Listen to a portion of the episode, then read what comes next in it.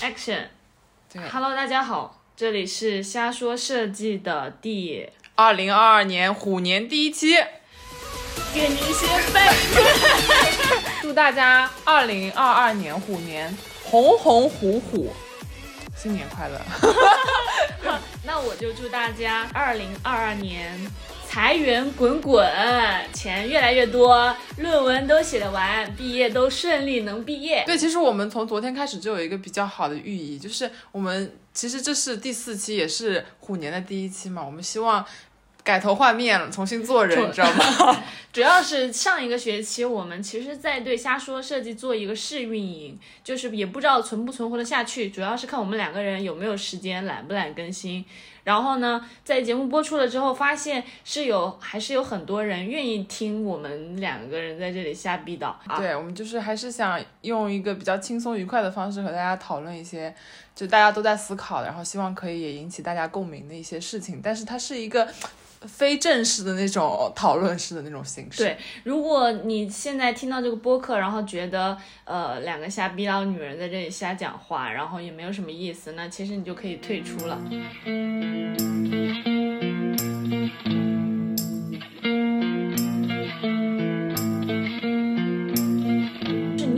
以前，就是在你小学的时候，或者其他的时候，就是在你还没有读研究生的时候，你是如何看待那些，呃，都已经二十三、二十四岁的时候，还在还在啃父母的老，然后还在外面读书或者远离家庭的那些，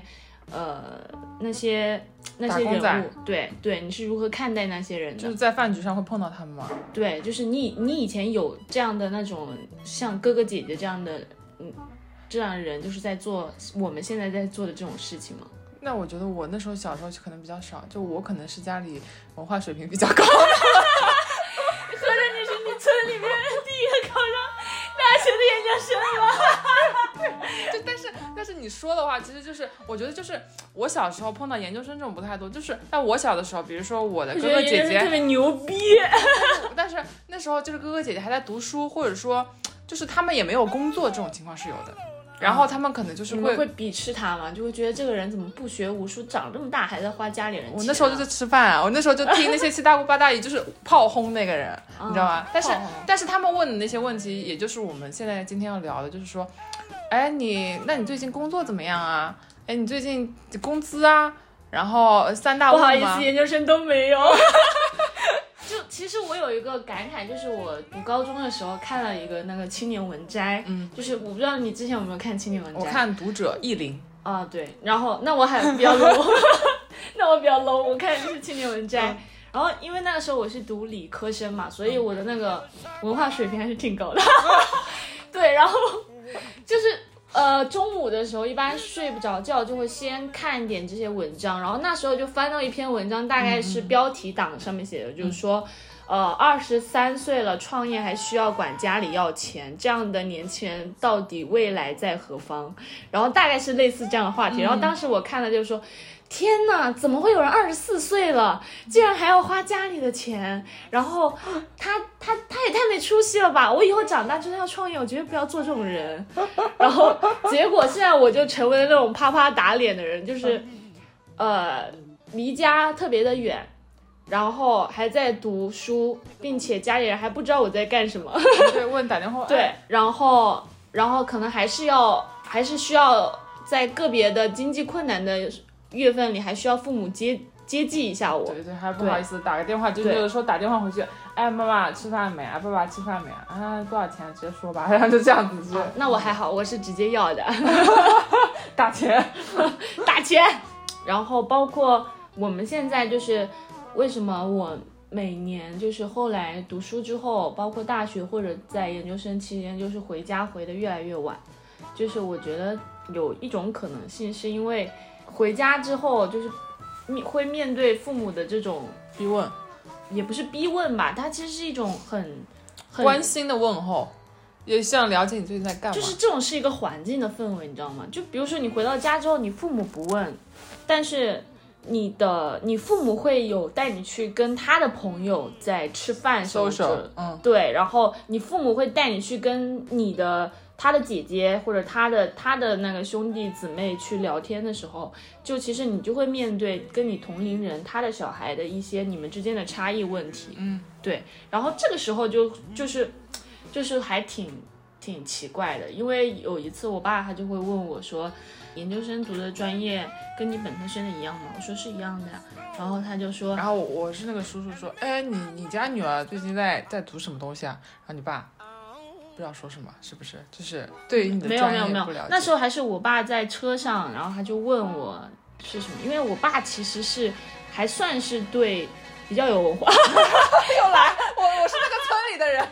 我是那个村，我爸不会问，我爸就问我，就说。啊、最近学的怎么样？挺好的啊，那好，你喜欢就好，就就是他给我灌输的意思就是，呃，玩玩的开心，学拼命的学。好，你继续，你爸爸妈妈还跟我我，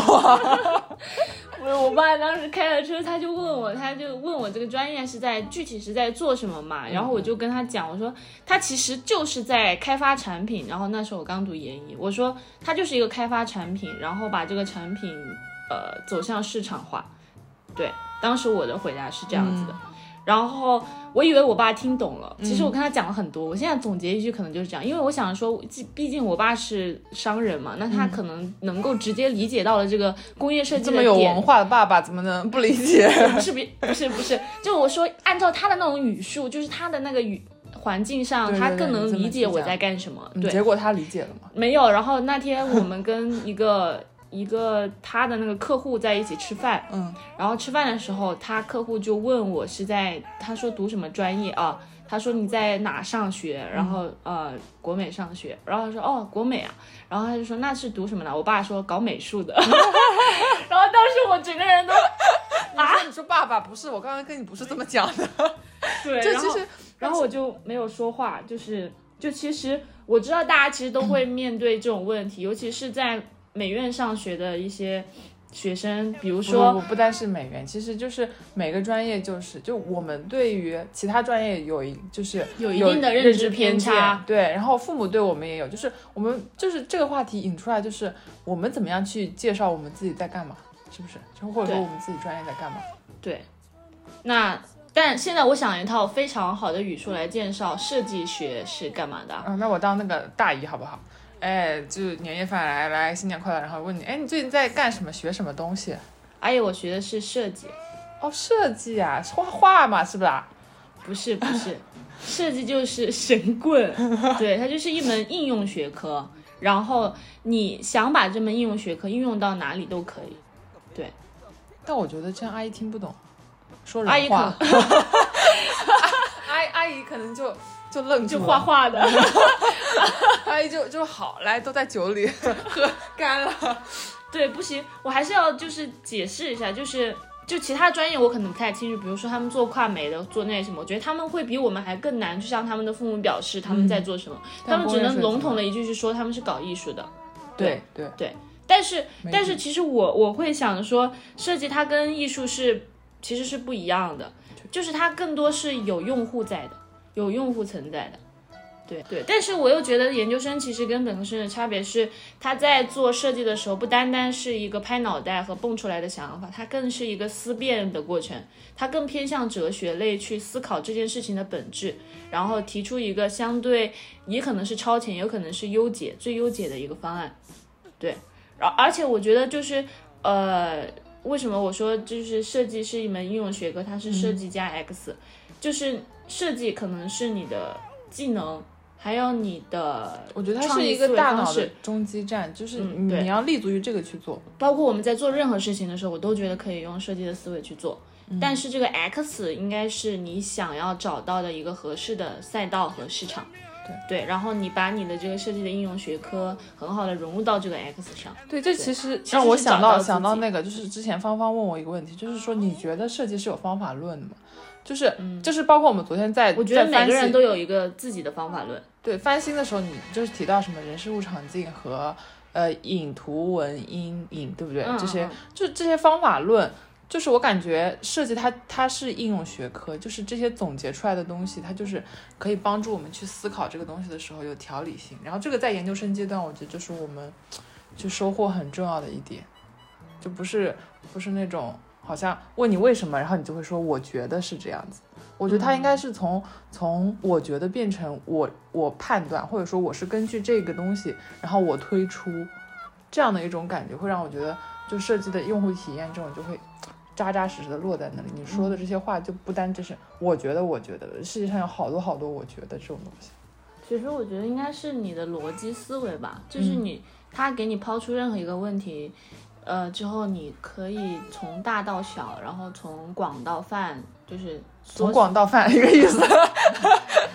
从泛到到那种很细微的东西，就是你有一个逻辑思维在这儿。所以我有时候我觉得，其实学设计是可以让自己变得很精明、很聪明。对对，所以所以以后叔叔阿姨问你学什么，你说我在学聪明，那也可以。对，然后其实话说回来啊，嗯，就是我我其实是有很多的同辈压力的，我觉得这是我非常直接导致我不敢这么早回家的一个原因。对，就是也当然可能确实是论文没写完不能回家，然后就是我周围的一些哥哥，跟我年纪差不多大小的，嗯，然后他们基本上都就是大学读完之后工作，对，就工作。然后其实我我这时候去怼怼回我妈妈的那种想法思路，就是站在用户的角度去 思考这件事情。怎么？你站在妈妈的角度去思考这件事情？呃，就是站在对，有可以这样说，就换位思考，我就会跟他说，我说妈妈，你你自己找的男朋友是我爸爸，你觉得我爸爸优秀吗？然后他说挺优秀的呀。我说那你找的爸爸都这么优秀，凭什么你的女儿就是一定要随便找找？然后你不觉得你的女儿应该跟你爸爸找一个对标吗？后来好像他就先找竞品，对。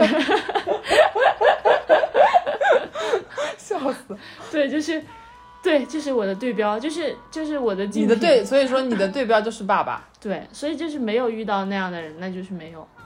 对，然后这时候我妈就闭嘴了，我妈就再也不会。其实我觉得就就我妈她说我挑的时候，我就拿这个怼回她，所以她就她就会她就会不说话。但其实我觉得妈妈和爸爸他们很大程度上知道，就是自家闺女就不会像不是那种七大姑八大姨那种问的很那么尖酸刻薄，就说，哎呀还没结婚啊，都多大了，再过几年就不好了，就是不会。爸爸妈妈其实还是能理解的，只是说，嗯，我们好像真的人虎年人生第二轮，还不可避免的会会问一些这些问题。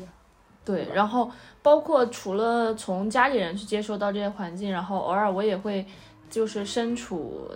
呃写论文的这种做焦虑焦虑的阶段时，还会接到一些其他的消息，比如说我大学同学突然拉了一个群，说他过两天要结婚了，然后说叫我呃要赶回去一趟，然后其实我就是完全的震惊和崩溃，就是我觉得他怎么那么早结婚，就是我才。我们也才毕业，呃，本科也就是两年吧毕业两年吧，两年不到，其实一年半，对，一年半，然后他就已经要结婚了，嗯，然后有的还有的小孩都有了，然后，然后当时我就很不知趣的在那个群里发了一个，啊什么，我钱都还没有，然后说完了之后，我马上把它撤回了，对，然后后来我就跟他发信息，给他发了个两百块钱，祝他幸福。对，然后就然后对，我觉得对对。对他们来说是要很羡慕啊，他们就找到自己爱情那种挺好。但我们可能知道这种东西的时候，两种反应啊，他都有了，结果我要事业，就是要要干的事情没干的事业，就是我钱没有。对，然后我前段我前段时间还在跟那个工作室里的另外一位同学在辩论说，为什么年轻人一定要有自己的房子？对，然后他当时就跟我说，他说他觉得有自己的房子就是可以在你兜底的时，就是哪怕你没有工作，你还有自己住的地方，然后你不需要去求济你的父母。对，然后但我现在觉得很多现在父母就是在帮在帮自己的子女买房，哎，这很正常啊，这跟中国的传统就是直接搭嘎的呀。嗯，呃，前几天我在跟几个朋友吃饭，然后我觉得你就是那个那顿饭把你吃的 吃的，今天就一直挥之不去了。不是，这对对我压力真的很大，就是就是包括有一些他就跟我吃饭，他就说他最近赚了三十万，然后然后你问他是怎么赚的，然后他就说他说他靠靠一桶丙烯，然后他就把那幅画给卖出去了。这边可以手动艾特，我说不行不行，不能说出来。对，然后他就说，呃，但是他他说他他对设计不感兴趣，他现在是艺术家，嗯，然后他觉得，呃，他想着要，他觉得好项目有很多，然后他说我做的很多设计都是好项目，嗯。但是他觉得如何把设计好设计变成一个好生意是一个非常难的事情，嗯，然后他觉得他在社会中学到了非常多的这种呃把好项目变成好生意的一些方法，然后就跟我侃侃而谈，对，然后呃他我说你的目标，我说你的今年的目标是什么？然后他说他今年的目标是希望自己能够存够个三百万，然后他觉得他才会有安全感。然后我，然后他就问了我一下，他说你觉得你的安全感是什么？对啊，对，然后当时我想了挺久的，就是我好像就已经有安全感了，就是就是如果不从生活上谈的话，我觉得就是我在追求呃为人民服务的这条道路上，真的吗？你你这个好好好红啊！就是就其实说白了就是喜欢搞创作，喜欢搞设计，喜欢做设计，就是我觉得，你就是我觉得就是造物，你你很大，就是你这个造物很多程度上也在有一定层面，就是在表达自己，你就是在在嗯整个你的社交圈，然后就是在这个呃小小的圈子，或者说这个世界中，你我们做做播客。做小红书、做 B 站这些东西，你你能够把自己的一些东西你表达出来，结果有就有人有来赞同你，来听起，比如说听我们这期播客的东西，这样子其实他在某种程度上这种成就感、这种富足感也是安全感。就我们是有价值的，我们对自己的认同。但是你不能为了去追求这种价值啊去追求。我我其实一直就是有一句话是说，你不能为了去追求成功而成功。就大部分其实都是我自己本身对这个很喜欢，我嗯希望把它做到更好。我有这个呃分享欲和表达欲，我想把它表达出来，但是我的目的其实就是这么单纯。嗯，但是往往只有你在不付。就是不计任何的成本去做这件事情的时候，其实才才有可能会有一些东西出来的。是的，对嗯，不然你就是硬性指标 KPI 什么放在对，所以当时他问我的时候，我就说，我说我觉得我在研究生做设计的时候就是最有安全感的，因为我觉得我就是一直在路上。然后当时说完了之后，他就说，嗯，还是太年轻了。就是还是在学校的象牙塔里还没出去打过。对对对对，那那那的确是这样，我觉得还是要早点去接触社会的。那你觉得怎么样才是接触社会的呢？我觉得就是你研究生，我现在比较明确，就是真的是早点把论文写完，早点早点滚蛋，早点出去实习，早点出去找工作，或者说你现在找到自媒体你的方向，就是把这件事情做好，把你热爱的事情做好，并且它可以给你带来一定基础上的物质的安全感。就是我觉得，我我觉得，我觉得不是，就是其实在我心目中就，我不会说，呃，把自媒体当做一个 X，我没有把，我一直没有把它当做一个 X。就是不是设计的加那个 X，嗯嗯嗯，我我我一直觉得就是就是一种上瘾的阶段，就是完成一个周期的作品之后，就会对这个回头来看这个东西，我觉得其实挺上瘾的。然后嘴巴里喊着说下次再也不做了，再、嗯再也不，你说写论文没有意义吗？它也是有很大意义的。嗯，它就是设计加 X，那个 X 在给你不断的长枝芽的那种感觉。嗯，我其实我其实一直觉得就是就是镀金和肯老师看个人的，嗯。就有些人，其实我周围很多的研究生，他们可以不不费那个很大的力气就可以一个月就赚了很多钱，嗯。就哪怕是坐在那里，然后在群里面，他都可以接到很多兼职，嗯就是看你做不做。有些是事已经逼到手上了，然后你不得不做。嗯，对，然后这是我特别适合自己去探索一个新的事情和你老板，边界。你创业，没有没有没有没有，对啊，就是这就是我就是之前想说，就是我们去明确了自己呃的定位的方向之后，你就能够发挥它，你去把这个东西做出来，你这样就会就会比你呃没有这三年之前的那个自己更明确了。嗯，就找到了那个呃，就是感觉你大坝的时候，你那个目镜就清晰了。对所以说回来，不论你呃就是要面对什么样的场场合，年夜饭也好，父母的盘问也好，还是同辈的压力也好，其实他们问什么都不重要，重要的是你自己心里面想好了没有。对，如果你自己心里面有一个自己的答案，无论你给出你的阿姨是什么样的一段搞笑的话，或者什么样的讽刺的话，其实都已经不重要了。你你跟她说什么，其他不重要。我觉得那个阿姨她问你，她并不是想知道你有多么伟大的答案，对她只是为了一个寒暄和打招呼而已。她其实她说出来的什么东西对你来说一点都不重要。我觉得还是要抓紧你这几年的机会，然后。赶紧在研究生做一些以后你再也不会做的事情，对，然后去去突破上限，一直在突破上限。我觉得上限特别的重要。那考虑金钱也还是必要的。嗯嗯，啊，这是没有办法避免的现实。嗯，对，就是还是要多去尝试。比如说我们的播客就是一个尝试。我们其实会其实会更有框架和逻辑思维了。但凡这个事情放在前几年，其实还做不起来。因为你不会有那么多的规划，还有那么多的逻辑，还有那么多的那种系统的体系思维去思考这件事情。嗯，好，那我们这期的播客到这里就结束了。